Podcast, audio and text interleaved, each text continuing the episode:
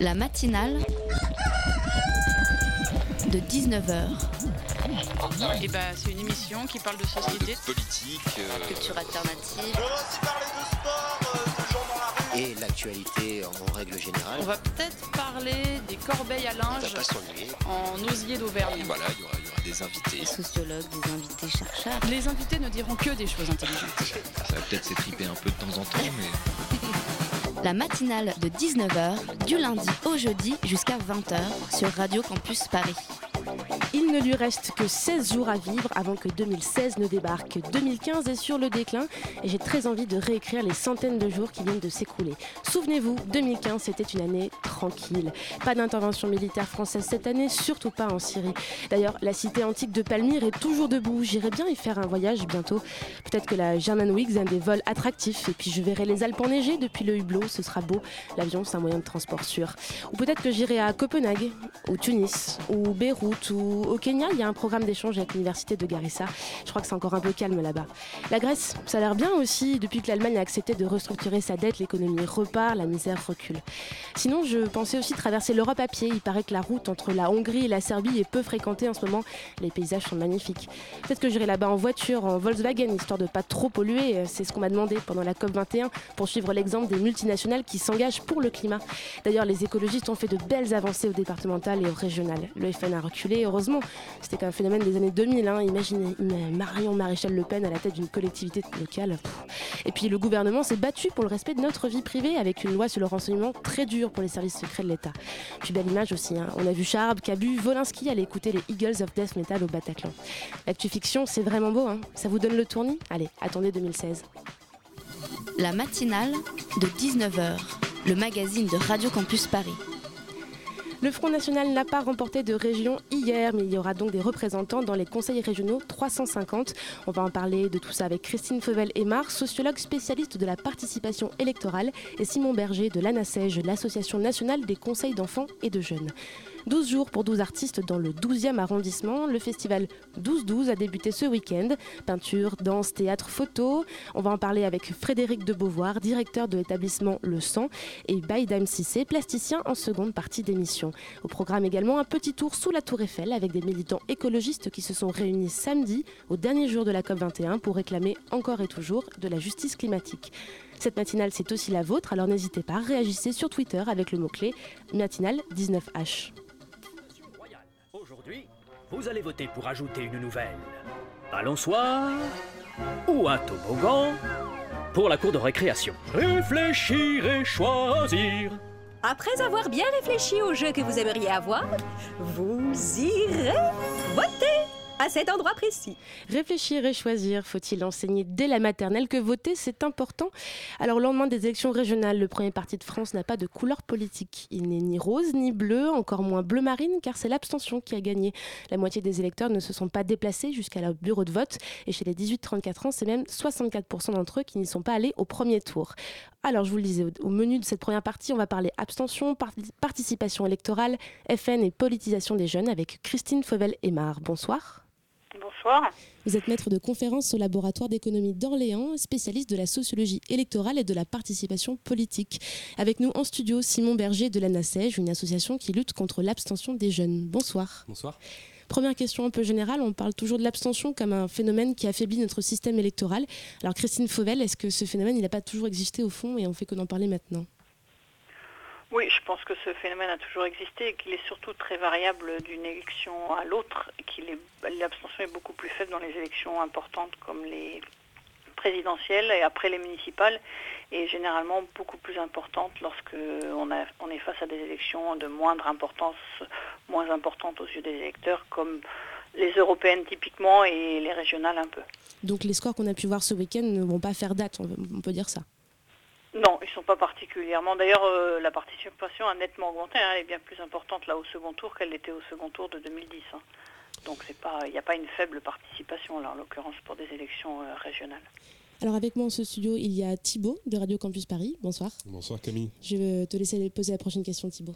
Oui, euh, dites-moi Christine Fauvel, euh, six- euh, 6,8 millions euh, de personnes ont voté FN lors de ces dernières élections. C'est 400 000 de plus qu'aux dernières de 2012. Euh, c'est un chiffre important ou ça reste assez relatif? Non, je pense que c'est un chiffre important. Effectivement, ça témoigne de la de l'extension du vote Front National un peu partout il y a quelques années, euh, on a incité les jeunes euh, à voter. Euh, je pense notamment à, 2002, quand Jean-Marie Le Pen était au second tour de la présidentielle. les raisons du vote frontiste ont-ils changé depuis 2002 ou était-ce là aussi un vote de contestation? Je pense qu'il y a eu probablement une dédiabolisation, pour employer un terme à la mode, qui fait qu'un certain nombre d'électeurs, et notamment les femmes, qui n'auraient jamais voté pour Jean-Marie Le Pen euh, se sont mis à, voter pour le Front National, incarné par des femmes comme, euh, euh, comme par les femmes du Front National, disons. Je pense que ça a contribué à, étendre les voix du Front National. Elles ont adouci l'image du parti, c'est ça? Oui, elles se sont probablement rapprochées plus des électrices, au moins, au moins disons qu'elles ont. Il y a plus, probablement plus, quasiment plus d'écart hommes-femmes en matière de vote Front National, alors que celui-ci était très fort à l'époque de Jean-Marie Le Pen.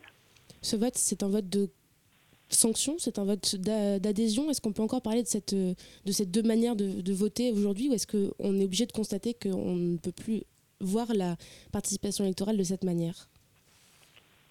Est-ce que c'est un vote de protestation? Je ne sais pas. En tout cas, ce qu'on peut, on peut inverser le propos. Euh, il y a eu beaucoup de votes hier qui ont été un vote de rejet du Front National.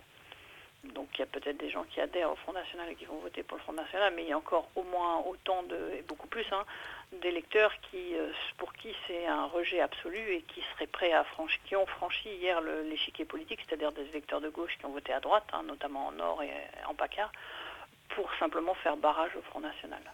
Il y a justement un sondage qui est sorti sur cette notion de barrage au front, notamment un sondage qui disait que 78% des jeunes s'étaient déplacés pour faire barrage au Front National. Est-ce que est-ce que c'est quelque chose de nouveau? Est-ce que vous pensez que ça va encore durer?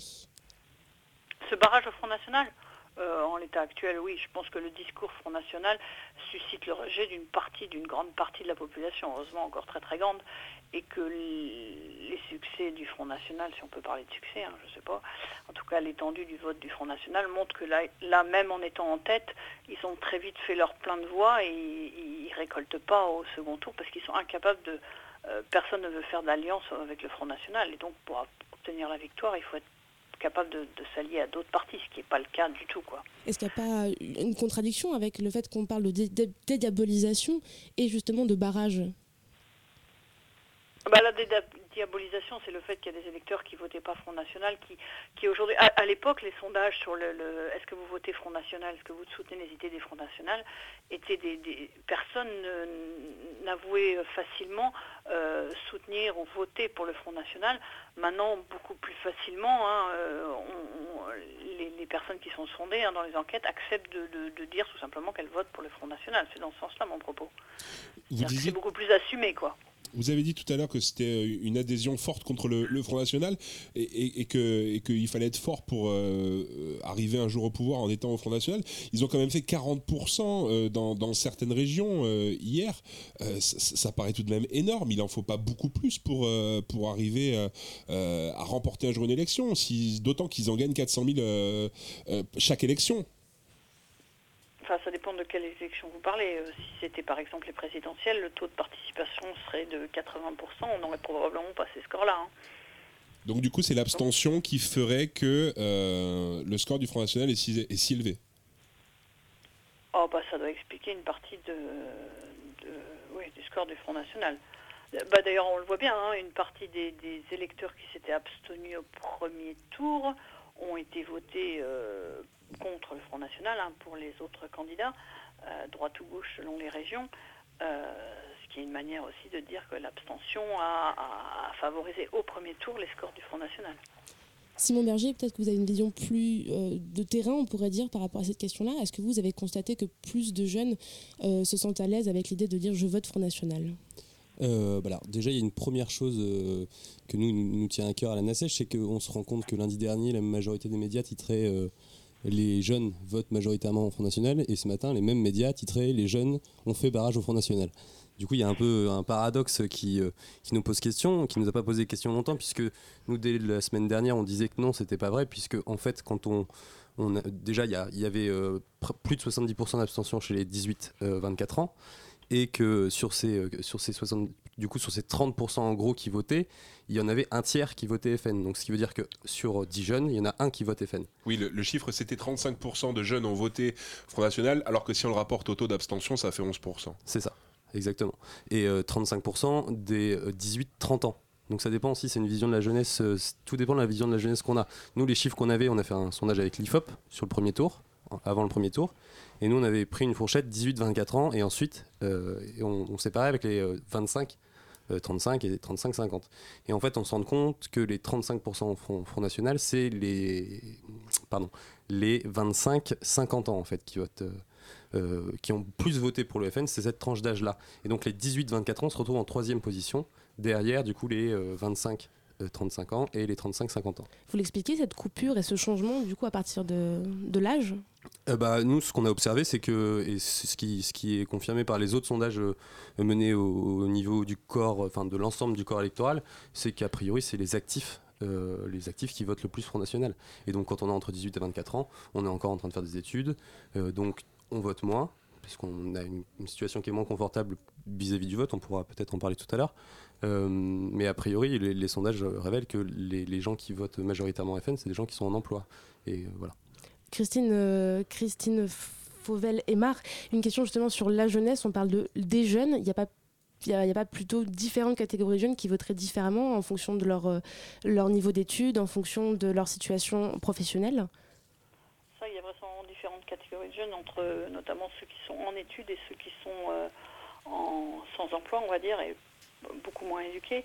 Mais, euh, mais je suis d'accord. hein, euh, c'est euh, en, réunissant dans une même catégorie les 18-34 ans, on gomme complètement ce qu'on appelle des jeunes, hein, parce qu'à 34 ans, on est plus jeune. On a un emploi ou pas d'emploi si on est au chômage, mais on n'a pas du tout le même vote que quelqu'un de 18 ans qui, pour qui c'est son premier vote. hein. Ça, je suis d'accord. Et, et- et justement, euh, pour revenir sur l'abstention, euh, Simon Berger, euh, est-ce que le, le parti abstentionniste, on a entendu beaucoup de jeunes dire moi je n'irai pas voter, c'est un choix. Est-ce que finalement ce parti abstentionniste ne favorise pas le vote FN Bah peut-être, je, je, on- je sais pas. Enfin voilà, on n'a pas. Est-ce que pas- quelque part c'est pas donner une adhésion au Front National? Non, je pense en tout cas les gens qui vont pas voter, ils vont pas voter pour l'offre politique, euh, donc ni pour le Front National, ni pour le Parti socialiste, ni pour les Républicains. Enfin, c'est qu'ils veulent pas voter pour ces gens-là, donc ils votent, ils veulent pas plus voter. Enfin, ils favorisent pas plus le FN que les autres. C'est un vote de. Enfin, il y a plusieurs raisons. Un ras-le-bol de la société peut-être, Il y a- envie de passer à autre chose euh, Il y a plusieurs raisons. Euh, nous, du coup, le, le sondage qu'on a mené, il est vraiment sur cette question-là, sur les raisons de l'abstention. Et il y a trois raisons principales qui ressortent. Euh, la première, c'est un manque d'information, en tout cas sur ce, sur ce, son- sur ce scrutin-là. On, entend beaucoup dire, par exemple, les régionales, c'est pas important. Je l'ai lu dans plusieurs articles, ça me concerne pas. Le manque d'information, euh, il est dû à qui? C'est qui la à qui est la faute de, de ce manque d'information? C'est une bonne question. Euh, bah, Peut-être qu'il y a un manque d'information qui vient de la part du gouvernement, d'ex- d'expliquer euh, d'une part à quoi servent les régions. Alors pour le coup, les régions servent beaucoup aux 18-24 24 ans, avec des compétences qui sont très importantes, notamment sur le lycée, la formation professionnelle, les transports en commun. euh, voilà, ça c'est des, des compétences qui sont importantes pour, pour cette tranche d'âge-là. Et puis bah, les médias ont un rôle à jouer aussi, euh, peut-être essayer d'expliquer de manière un petit peu plus simple et un petit peu plus accessible pour un public qui n'a pas forcément envie de lire un article faut écouter Radio Campus Paris, alors. Voilà, par exemple. Euh, mais voilà, quelqu'un qui n'a pas forcément envie de lire un article très compliqué euh, sur un média très politisé, bah, de pouvoir l'expliquer plus simplement. Nous, c'est ce qu'on essaye de faire, voilà, à, travers, à travers des outils. Donc, je vous, invite à aller voir sur notre site internet. Euh, donc, il y a un manque d'informations important, ouais. Je, confirme.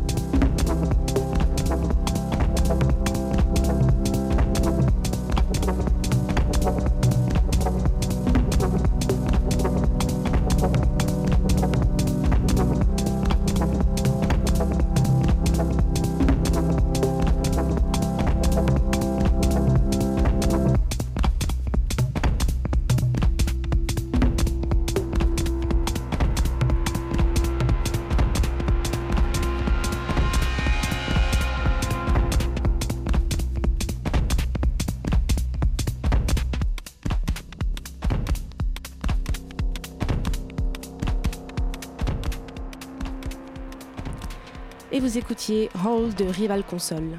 La matinale de 19h du lundi au jeudi jusqu'à 20h sur Radio Campus Paris. On est toujours avec Simon Berger de la NACEJ et Christine Fauvel-Aymar pour parler des régionales et faire un petit bilan de la participation des jeunes et la situation du FN en général. Alors, Christine Fauvel-Aymar, comment est-ce qu'on peut du coup motiver les jeunes pour aller voter? Euh, pense qu'il y a déjà un, problème, c'est que qu'on souligne pas, c'est qu'il y a un certain nombre de jeunes qui ne sont pas inscrits à l'endroit où ils résident, notamment tous les jeunes qui sont en études ou déplacement pour des raisons d'emploi, mais surtout ceux qui sont en études. généralement, les jeunes ont l'inscription automatique à 16 ans et elle, euh, les a inscrits automatiquement sur les listes électorales de leur lieu de résidence à 16 ans, c'est-à-dire le lieu familial de résidence. Et par la suite, ils sont plus forcément, euh, ils n'ont plus forcément la même résidence et donc ils ne votent pas parce qu'ils sont juste mal inscrits, hein, pas inscrits à l'endroit où ils résident. Il y a des procurations pour ça. en facilitant les, les procédures d'inscription, de, de modification de l'inscription électorale, on contribuerait déjà à faire, des, à faire plus de participation, puisqu'il serait mieux inscrit. Hein. La, faible participation peut s'expliquer entre autres par ça. Euh, d'autre part, euh, surtout, on sait que la, participation dans les premiers âges, euh, enfin 18-20 ans, hein, au début de sa vie électorale, entre guillemets, a une forte influence sur la suite de la, de la, participation en étant plus âgé. Donc vraiment, il faudrait vraiment axer, je pense, sur les, la participation des 18-20 ans, les pousser à participer, notamment en facilitant toutes les procédures d'inscription et d'information euh, pour pousser au vote. C'est-à-dire que plus on, est, euh, plus on va voter en étant jeune, plus on votera plus tard. C'est ça, ça se joue très, très tôt. On prend des habitudes de vote en fait. Et Simon Berger, une réaction Moi je veux bien revenir là-dessus parce qu'effectivement en 2014, euh, sur les précédents scrutins, donc les scrutins de 2014, on avait fait une étude déjà, justement sur cette, sur cette question-là auprès des pré-votants et des primo-votants. Et euh, donc, ce, qui, ce que révèle cette étude, c'est que finalement, euh, bah, si on va voter aux deux premiers scrutins de sa vie, on, devient un électeur euh, chronique habitué. Et si on ne va pas voter aux deux premiers scrutins, et eh bah, on devient un abstentionniste chronique. Donc, c'est vrai que les deux premiers, les deux premiers scrutins sont très importants. Et une partie du non-vote est simplement liée à l'impossibilité de rentrer chez ses parents le week-end électoral. Effectivement, ça c'est quelque chose qui. Et au fait qu'on ne va pas laisser des procurations quand on a 18 ans parce qu'on va pas, voilà, on va pas s'occuper de ça. Ah, on sait bien que les électeurs se dépassent, les électeurs qui sont en couple ou avec des amis euh, vont plus au bureau de vote que, que ceux qui sont célibataires, hein, ceux qui vivent seuls. Et c'est pareil pour les jeunes, c'est-à-dire que si les jeunes qui sont avec leurs parents, qui étaient avec leurs parents euh, euh, hier, sont certainement allés voter avec leurs parents ceux qui sont seuls, bah, ils ne sont pas inscrits au bon endroit, ou ils étaient seuls, ils ne sont pas allés voter. Et quels sont les moyens pour lutter contre ça? Est-ce que le vote obligatoire, peut-être comme comme c'est le cas en Belgique, est-ce que est-ce que ce serait pas finalement la, solution, euh, la bonne solution à trouver pour que les gens aillent enfin voter? Non, non, ça serait avant tout, alors peut-être le vote obligatoire, mais ça c'est une autre question, mais euh, ça serait avant tout... Bah, elle, est bonne à se poser quand même.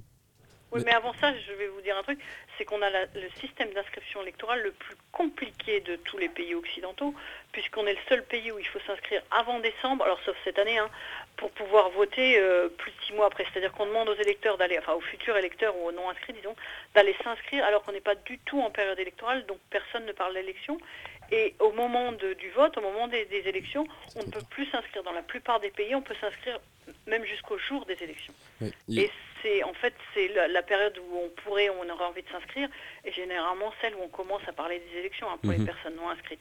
Après, les médias, les médias relayent quand même beaucoup les informations. Souvent, on a souvent tendance à entendre quand même dans, dans, les JT d'information, sur les radios, euh, allez, euh, pour c'est les derniers jours pour les inscriptions, on a l'habitude de voir ça dans les, des, des reportages là-dessus quand même. Oui, mais ça suffit pas. Enfin, du coup, ce serait peut-être euh, au gouvernement de faire cette campagne et peut-être pas aux médias. Non, c'est surtout au gouvernement de changer la temporalité et le système d'inscription électorale, qui est infiniment plus compliqué qu'il l'est dans la plupart des pays du monde, tout simplement. Mhm. C'est euh, la meilleure mesure à prendre, hein, la plus simple. Nous, on, partage, enfin, on a, fait les mêmes constats. Hein. On voit que la réouverture des, listes électorales, alors j'ai plus le chiffre exact, je ne sais plus si c'est 800 000 ou 600 000 personnes qui sont inscrites euh, donc sur cette année là dans, le cadre de la réouverture des, listes électorales. Euh, donc ça c'est une première chose. Effectivement dans certains pays on peut se réinscrire jusqu'à jusqu'à 10 jours avant le scrutin. Il y, a, pas mal de gens qui le réclament aujourd'hui. Alors a priori c'est compliqué au niveau des services d'état civil etc. pourquoi on le fait pas du coup? Alors apparemment c'est compliqué. Enfin les élus expliquent que c'est compliqué au niveau des services d'état civil. Voilà. Bon je sais pas. Les et, pays le font hein, donc euh, et, simplement pour répondre à ta question Thibaut mhm. euh, nous on a posé la question du vote obligatoire aux jeunes puisque nous on pense que c'est en posant la question aux personnes intéressées qu'on arrivera à trouver des solutions. Euh, donc sur la question du vote obligatoire, et sur la question du vote à 16 ans, qui étaient deux questions qu'on leur a posées parmi plein, d'autres questions sur les solutions euh, possibles pour lutter contre l'abstention. Ces deux propositions qui sont rejetées majoritairement par, par les, par les 18-25 ans. Pourquoi? Parce que pas parce que ça ils, ne, pensent pas que c'est une solution ils n'ont pas envie d'être obligés de voter. Voilà le, vote pour eux c'est un droit. Ils ont envie de pouvoir s'abstenir s'ils ont envie de s'abstenir. Et le vote blanc, compter le vote blanc finalement, est-ce que ce serait pas ça la vraie solution? Alors nous on n'a pas, pas posé cette question-là, euh, ça serait intéressant de la poser. En tout cas il y a beaucoup de gens qui, le, qui, qui en parlent depuis longtemps, mais c'est vrai qu'on l'entend de plus en plus. Euh, mais enfin, c'est-à-dire, en dehors de ça, il faut peut-être aussi aller plus loin, aller plus dans le fond et se dire, est-ce que c'est simplement des solutions techniques qui vont nous servir, euh, enfin, qui vont nous aider à lutter contre l'abstention, ou est-ce qu'il ne faut pas aussi changer euh, le fond? Les partis politiques. Changer la façon de, communiquer, de, s'exprimer, changer les, les, les, thèmes, changer, je sais pas, enfin changer, voilà. Nous, dans le travail qu'on a mené, voilà, y a, on, a, on, a, on a travaillé avec Anne Muxel qui a réagi à notre sondage, donc qui est sociologue, directrice de recherche au CIVIPOF, qui connaît un petit peu le sujet. Et elle, son point de vue, c'est que ce qu'elle nous disait, c'est qu'il faut recrédibiliser l'action des politiques. Voilà. Il faut recrédibiliser euh, l'image euh, que, que, véhiculent les, hommes politiques et les femmes politiques auprès des jeunes. Alors nous, toujours des jeunes, mais euh, voilà, finalement, tous les élus ne sont pas des, des, gens qui font mal leur travail ou qui sont corrompus, etc. La majorité font bien leur travail, mais sauf qu'on parle que de ceux bah, qu'on voit, quoi. Et on n'en voit que très peu au final sur, sur la majorité qui existe. Christine Fauvel-Aymar, on parle des enjouements du politique, entre guillemets, à chaque fois. Est-ce qu'il faut changer le système? Est-ce qu'il faut qu'il y ait d'autres propositions différentes? Qu'est-ce qui, ne fonctionne pas? Je ne sais pas ce qui ne fonctionne pas, mais euh, ce qui est sûr, c'est que je partage assez euh, son opinion, sur laquelle il faudrait remettre un peu de politique et moins de sensationnel euh, dans la manière dont on médiatise les campagnes électorales si on parlait plus des programmes euh, du Front National, par exemple, qui sont quand même vides de sens et de, sur tous les plans, plutôt que juste de savoir si un tel ou un tel va gagner la course à l'élection, ça serait probablement plus pertinent et une meilleure information qu'on aurait à donner aux électeurs. Or, euh, c'est surtout le sensationnel qui retient les, unes des médias euh, papier ou, audio-vidéo. Hein. Mais tous les politiques font du sensationnel, que ce soit à droite, à gauche ou à l'extrême. Oui, bien sûr, non, non, mais je, parlais pour, oui, oui, tout à fait, tous les politiques, non, je pas spécialement. la manière dont on médiatise l'information politique est très, très, euh, relève beaucoup du sensationnel et euh, très peu de, l'analyse de fond des programmes des mmh. différents partis politiques. Euh, je pense que peut-être qu'en remettant les débats sur, le politique, on arriverait à convaincre plus de jeunes et de, moins jeunes de participer à la vie citoyenne. Il faut, peut-être aussi euh, arrêter de, dire que c'est la faute que des politiques. Enfin, les médias ont peut-être leur, rôle à jouer aussi là-dedans, parce que finalement c'est aussi eux qui, aident les, politiques à communiquer. Il y a un rôle de l'éducation. Enfin, nous, sur, les, solutions qu'on qu'on a testé hein, auprès de, des jeunes qu'on a interrogés, cette question de l'éducation à la citoyenneté, elle revient de manière, euh, elle revient systématiquement euh, d'une véritable éducation civique et euh, qu'on explique de manière concrète et, et qu'on apprenne aussi aux enfants dès le plus jeune âge à débattre, à ne pas être d'accord et à dire que c'est pas grave de pas être d'accord, c'est normal, voilà. On le fait d'une certaine manière déjà l'éducation à la politique dès l'école avec des élections plus ou moins plus ou moins concrètes, plus ou moins, voilà. Et donc, l'idée, c'est de monter en qualité par rapport à ça. Et que dès, dès, le plus jeune âge, on puisse, que des enfants puissent apprendre à débattre, à ne pas être d'accord. Ce que je vous disais, voilà, c'est pas grave de pas être d'accord, c'est pas grave d'avoir pas la même opinion. L'idée, c'est d'arriver à faire ensemble quand même. Christine Fevalemar, une réaction? Non, je, suis complètement d'accord sur la nécessité de, euh, d'augmenter l'éducation des citoyens et euh, le débat politique. On retrouve les mêmes euh, enjeux quand on cherche à faire voter par exemple les étudiants qui sont pourtant plus politisés que la moyenne des jeunes. Les taux de participation aux élections qui concernent les étudiants dans les universités par exemple sont dramatiquement faibles. Hein. C'est quelques pourcents des étudiants inscrits dans une université. Ce qui montre bien qu'on n'arrive pas à intéresser les jeunes à la politique. On le fait pas bien. Simplement un petit chiffre pour, pour illustrer ce qu'on dit là. Hein. Sur, le, du coup, sur le sondage qu'on a fait, on a, on a demandé les leviers de la participation du coup, chez les 18-24 ans. Pardon. Donc la première raison, c'est euh, les discussions avec la, la famille, 81%. Et après, tout de suite, 75%, le fait d'avoir une éducation civique, donc euh, sous-jacent à l'école. Et ensuite, euh, la participation à un conseil d'enfants et de jeunes, 61%, et l'engagement dans une association non politique à, plus de 50%. Donc on voit, et on, nous on constate aussi, auprès des jeunes qu'on côtoie qui sont engagés, euh, en- engagés au niveau associatif, c'est des jeunes qui votent souvent plus que les gens, par exemple, qu'on peut côtoyer dans la vie de tous les jours et qui ne sont pas engagés euh, forcément. Parce que eh parce qu'ils ont eu cette éducation, ils ont pu débattre avec d'autres gens qui ne sont pas d'accord, et du coup, ça fait naître une, envie, une, idée, quoi, une opinion. On a, quand même un discours alarmiste, peut-être nous aussi ce soir dans cette, dans cette émission, sur le vote des jeunes. Très peu de jeunes votent, etc. Est-ce que ça n'a pas toujours été comme ça? Est-ce que c'est pas euh, quelque chose de structurel finalement euh, au corps électoral tout simplement et que ce sera comme ça pendant les années qui viennent? Euh, je, je, je sais pas, j'ai pas de, je, sais, je peux pas vous dire au niveau historique. A priori, euh, je, je crois pas. Je crois qu'on est quand même euh, dans une situation où on, on atteint des, des taux d'abstention assez forts et qu'il faut quand même s'inquiéter et qu'il faut en tout cas il faut réfléchir à une solution. Et peut-être que l'abstention c'est pas très grave, mais en tout cas c'est ça correspond pas au système démocratique C'est actuel. quoi. significatif de d'un mal-être peut-être. Ouais, c'est significatif de quelque chose qui, qui, qui marche pas ou d'une offre politique qui est peut-être pas, voilà, qui, qui fonctionne pas de la façon dont euh, le- le- le- les citoyens ont envie qu'elle fonctionne. Christine Fauvel, euh, Emma, Oui. une réaction? Alors, je pense que le, le- alors de tout temps, on a, enfin, les travaux de sociologie électorale montrent que la participation, elle augmente avec les, avec l'âge. hein. C'est-à-dire que les jeunes participent moins que, que les plus âgés. Mais effectivement, il y a une baisse de la participation à tous les âges hein, actuellement et qui forcément touche les jeunes. C'est comme si la courbe, si vous voulez, c'est une espèce de courbe en, en cloche en fait. hein. Euh, la participation est faible quand on est jeune et puis elle augmente, elle augmente pour atteindre un sommet. Puis après, elle se réduit pour des questions de mobilité hein, pour les personnes les plus âgées. Et en fait, c'est comme si toute la courbe était descendue, c'est-à-dire qu'il y a moins de participation à tout âge, et notamment chez les jeunes qui déjà étaient peu participatifs. Mais je ne pense pas que proportionnellement aux, autres catégories d'âge, les jeunes parti- la, chute de la participation chez les jeunes été plus importante. Eux participent moins et déjà participer peu euh, par rapport à avant, ça n'a pas changé. Vous voyez ce que je veux dire Je vois très bien ce que vous voulez dire. Donc l'idée, c'est vraiment de ramener tout le monde euh, dans les bureaux de vote plutôt que de dire qu'il y a certaines oui. Alors, sauf à ceci près que les jeunes, comme on l'a dit tout à l'heure, euh, le fait de voter euh, dans les premières élections de sa, de, une fois qu'on a 18 ans, hein, euh, accroît la probabilité qu'on participe par la suite dans, sa, dans la suite de sa vie. Donc il y a cet effet-là. Mais, mais sinon, c'est l'idée, c'est de, de pousser tout le monde à la, à, la, à la participation électorale et pas simplement les jeunes. Pousser donc la participation, pousser à la participation électorale. Je pense qu'on va rester là-dessus du coup pour ce soir. Merci beaucoup Christine Fauvel-Aymar euh, d'avoir été avec nous dans la matinale.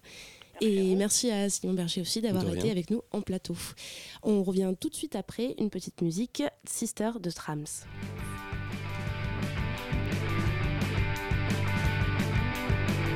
La matinale de 19h, le magazine de Radio Campus Paris.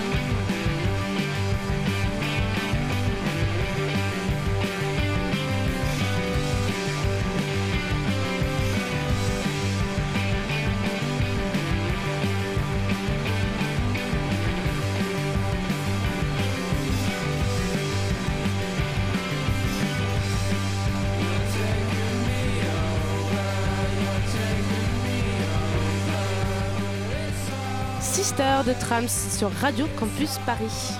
La matinale de 19h sur Radio Campus Paris. La conférence climat de Paris s'est achevée samedi avec un accord différencié, juste, durable, dynamique, équilibré et juridiquement contraignant, selon les mots de Laurent Fabius, président de cette COP. L'aspect contraignant du texte, beaucoup d'associations et d'ONG engagées pour le climat en doute. Mais quoi qu'il en soit, on sort tout de même de deux semaines de marathon diplomatique pour les négociateurs qui étaient enfermés au Bourget deux semaines de marathon journalistique pour les radios campus et deux semaines de marathon créatif pour les militants écologistes qui étaient enfermés au 104 à cause de l'état d'urgence. Toutes les manifestations prévues ont été annulées ou réprimées, mais pour la clôture de la conférence, un rassemblement au Champ de Mars a été autorisé samedi dernier. 15 000 personnes étaient réunies dans le calme pour réclamer plus de justice climatique. Martin de la rédaction y était avec son micro à la rencontre de ces militants mi-festifs, mi-dépités. To the people. Power to the people. People got the power. People got the power. Il est 14h40 environ. On est sous la tour Eiffel, euh, juste au-dessus de nous, là, le grand étage. On voit les gens qui nous regardent depuis le premier étage de la tour Eiffel. Et les gens sont rassemblés là, ici, avec euh, des énormes morceaux d'aluminium marqués de bandes rouges, les red lines, sont partout.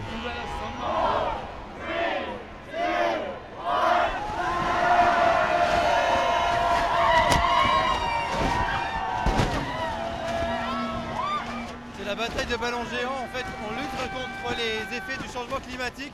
C'est-à-dire que toutes les bonnes choses s'en vont, tout le climat se barre en couille. Pardonnez-moi l'expression, Ah, c'est bien dit. Mais nous aussi, on, garde une âme d'enfant et il faut, voilà, faut s'amuser. Euh, moi, j'ai fait toutes les mobilisations de la journée. Il en reste encore une après. Euh, euh, C'était, voilà, encore un ballon. les éléments se déchaînent. C'était vraiment super. On sent que tous ensemble, on peut arriver à faire beaucoup de choses énormes. Petit vois-tu ce pieu de bois auquel nous sommes tous enchaînés? Quand il comme ça, nous n'aurons pas la liberté. Voilà, il commence à y avoir du monde hein, sous cette tour Eiffel.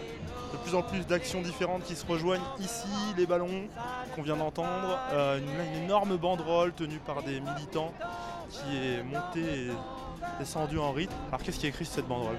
Les citoyens du monde qui s'expriment pour le climat, contre les fausses solutions. Et là je vois que vous avez, un, vous avez un, un, magazine avec une photo de François Hollande dans la main. Attends, ça vous a pas convaincu les déclarations?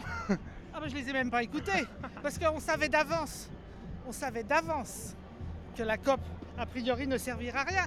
Elle est sponsorisée, entre autres en plus par les entreprises qui polluent le plus, qui font du greenwashing à tout va. Donc euh, non, non, il n'y avait rien à en attendre.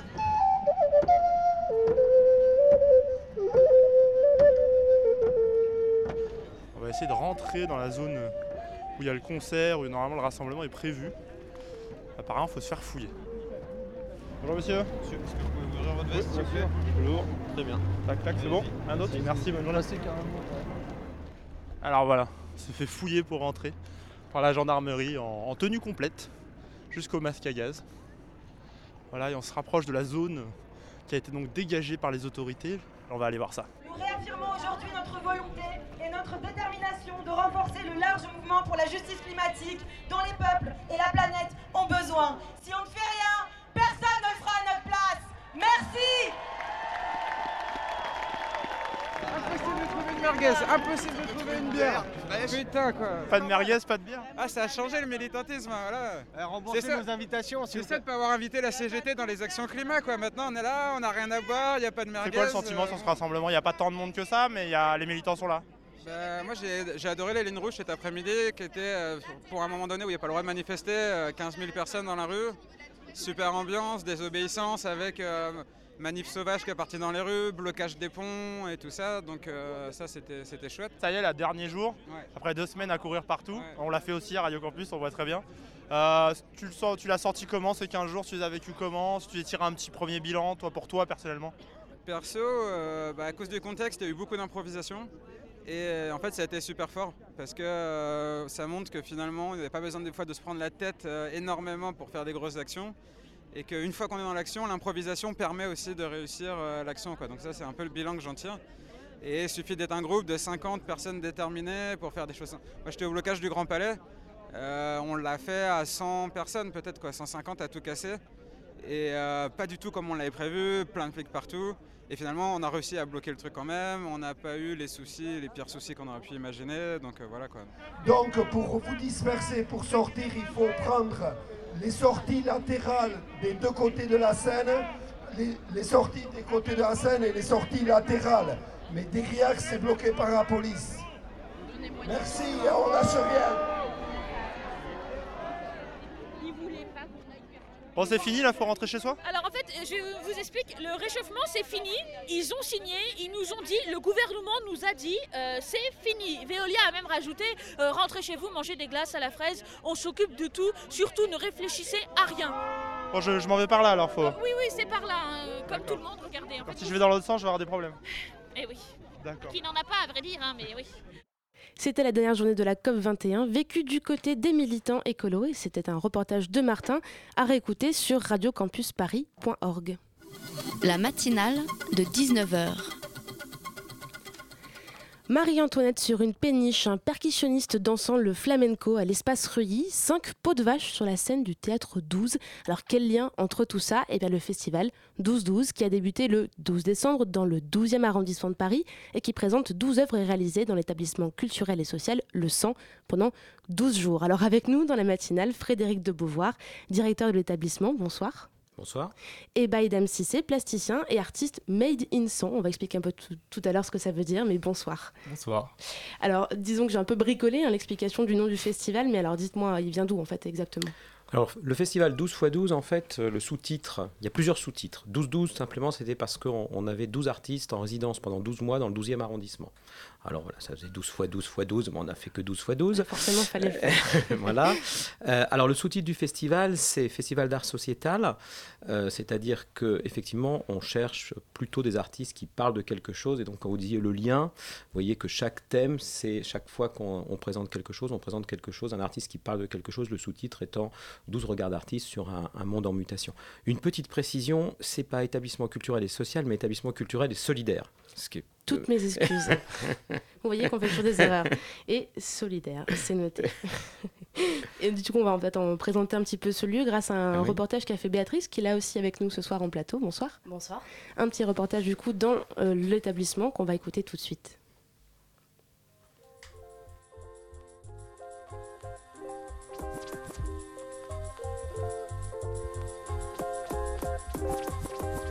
Cette année, le festival 12-12 lance sa sixième édition, réunissant et promouvant les artistes du 12e arrondissement. À cette occasion, nous sommes passés jeter un petit coup d'œil en coulisses cet après-midi au 100, l'établissement culturel solidaire situé rue Charenton. Nous y rencontrons l'un des exposants qui a accepté de nous parler de son expérience. Alors moi je suis Victor Ferrès, je suis artiste résident au centre depuis 5 ans.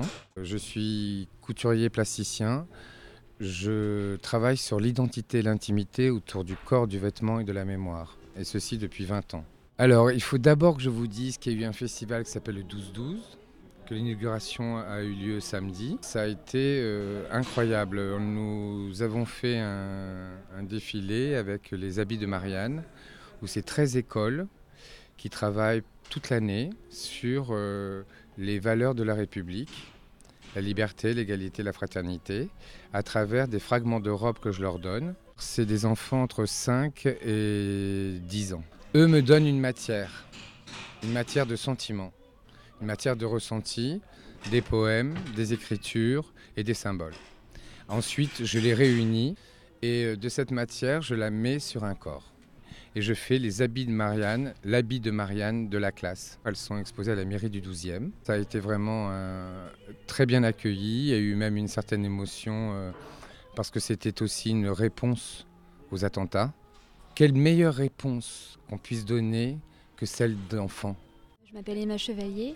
J'ai commencé un DMA costumier réalisateur euh, cette année au lycée Paul Poiret. Alors nous on est arrivés depuis, peu, quasiment à la fin en fait. euh, ça nous a pris une semaine, euh, c'était à peu près 40 heures la semaine dernière. Parce qu'on a vraiment fait les finitions, tous les petits détails, euh, faire des petits points invisibles, euh, tout ça. C'est l'expression des enfants euh, qui sont très jeunes et euh, vraiment c'est les valeurs euh, qui leur, euh, qu'ils ressentent, euh, ils les ont vraiment mis sur le papier, enfin sur le papier, sur le tissu, et puis Victor arrive à les assembler de manière à faire des créations. C'est une expérience très enrichissante. Je suis très contente d'y avoir participé. C'est une vraie chance et c'est vraiment super comme expérience. Alors, on a la chance et la malchance de faire de la radio. On ne peut pas voir ces habits de Marianne. Frédéric de Beauvoir, vous pouvez nous les décrire un petit peu? Oui, alors d'abord, ce que je voudrais dire, c'est que ce- c'est vraiment du travail de haute couture. hein. C'est c'est- est effectivement, comme le dit Victor, il a donné des, éléments à des enfants. Euh, il a, alors, ce que j'ai vraiment apprécié, puisque quand j'ai proposé ce travail à, Victor, alors ce, travail, on- je l'ai proposé à Victor suite aux, attentats, euh, puisque le 12e a été assez, euh, assez marqué une première fois en janvier. Hein, L'hypercachère, c'est dans le 12e. Euh, donc, on avait été assez marqué. Et en fait, il y avait cette idée de travailler sur les valeurs de la République, mais comment travailler avec des enfants de 5 ans, 6 ans, 7 ans, 8 ans. Donc j'ai pris Victor parce que c'est d'abord un, grand artiste, hein, je veux vraiment le dire, et c'est des robes haute couture qui sortent de son travail. Euh, alors ensuite, il travaille sur des matériaux incroyables, euh, de la chambre à air, du latex, du papier. euh. Donc voilà, il a vraiment donné des éléments aux enfants. Et ce qui est formidable, c'est qu'à la fois, il y a des robes qui sont merveilleuses. Enfin, je conseille vraiment à tout le monde de passer à la mairie voir ces robes. C'est vraiment un superbe travail. Et et c'était un peu ma crainte, mais vraiment, il, il a su la dépasser. J'avais peur qu'il nous fasse des robes magnifiques, parce qu'il fait toujours du travail magnifique, mais que les enfants soient un peu en arrière-plan. Et pas du tout. Il a vraiment su récupérer le travail des enfants. Donc vous avez vraiment, les classes se retrouvent, les enfants se retrouvent Il y a des dans des dessins robes. sur les robes, c'est ça? Voilà, en fait, les, les enfants ont travaillé des dessins ou des poèmes, donc on, on- on dessiné sur des éléments de costume, mais qu'il a su reprendre pour faire des robes vraiment incroyables, superbes, et qui garde vraiment, qui met en avant le travail des enfants. C'est vraiment un des plus beaux travaux que j'ai vu jusqu'à présent. Je trouve ça magnifique. Et euh, du coup, c'est son défilé qui a inauguré euh, le festival. Euh, L'inauguration a donc eu lieu au 100. C'est la salle que vous dirigez, oui? Alors, l'inauguration a eu lieu au Palais de la Porte Dorée. hein, D'accord. donc, parce qu'il y avait 800 personnes, ce, qui, ce qui est un peu trop grand pour nous. Donc, on est dans cette magnifique salle du Palais de la Porte Dorée. Effectivement, euh, les, robes, enfin, cinq robes ont été portées par des, par des mannequins. Donc, il y a eu un défilé de cinq robes représentant les cinq républiques. Voilà. Et c'est vrai que c'était, enfin, moi, j'étais très ému parce que c'était quand même notre réponse un petit peu à cette barbarie qui, qui nous a tous touchés. Et quand on a fait ce, ce- quand a démarré ce projet euh, en janvier, on pensait pas qu'il y aurait aussi un vendredi 13 qui est arrivé très peu de temps après. Et, et et encore une fois, dans notre quartier, on est à côté de Charlie Hebdo, enfin, on est à côté du Bataclan. euh, voilà, donc on a, on a, ça fait plusieurs fois qu'on on entend les balles siffler pas très loin. Et voilà, notre réponse à nous, en tout cas, ça a été de, fait, de Voilà. parler, de Mm. faire de l'art, de travailler avec les enfants, de créer des habits pour Marianne. Et euh, donc, euh, pour revenir un petit peu à la salle que vous dirigez, euh, est-ce que vous pouvez nous en parler un petit peu plus? Parce que c'est une salle d'exposition, mais en même temps, c'est un atelier, c'est ça? non, c'est pas du tout une, c'est pas une salle d'exposition. Exceptionnellement, là, il y a une exposition pendant le festival, mais c'est d'abord une fabrique. C'est une fabrique de culture. C'est aujourd'hui la première fabrique de culture de Paris, peut-être d'Île-de-France, en tout cas en nombre de personnes, puisque nous accueillons chaque année plus de 1500 artistes. Donc c'est c'est un lieu. Alors c'est des plateaux, hein, c'est des plateaux de travail, c'est des salles de répétition, c'est des machines, donc un atelier couture avec au moins, je sais pas, 15 ou 20 machines différentes. Je ne suis pas un spécialiste, mais je pense qu'on peut faire à peu près tout. Il y a des machines 3D, des imprimantes 3D, des imprimantes grand format, enfin voilà. Donc l'idée, c'est vraiment un artiste qui vient chez nous. Il peut très librement et très facilement et à un coût extrêmement réduit, puisque pour un artiste au RSA, euh, d'être chez, lui, chez nous, ça lui coûte 3 euros par jour et le café est gratuit. Donc vous voyez, il s'en sort à peu près. Ça va. Voilà. Donc, si vous voulez, ça permet vraiment à tous, et c'est le principe, c'est un lieu très ouvert, il n'y a pas de sélection, c'est ouvert à tous, euh, et on a vraiment pas de sélection et pas d'exclusion. Donc, c'est pour ça des prix qui permettent à tout le monde d'être- d'être d'être présent et de profiter d'un d'un environnement avec de l'espace, des machines, enfin de, de vraiment pouvoir aller jusqu'au bout de sa création euh, dans les différents ateliers de, de la maison. Mais c'est vraiment un atelier et de temps en temps, on expose quelque chose. Et on va justement parler un peu de cette création dans le sang avec euh, Daïbam Sissé, mais juste Baïdam. après une Baïdam. Et voilà, mes excuses une fois encore. juste après une très courte pause de musique.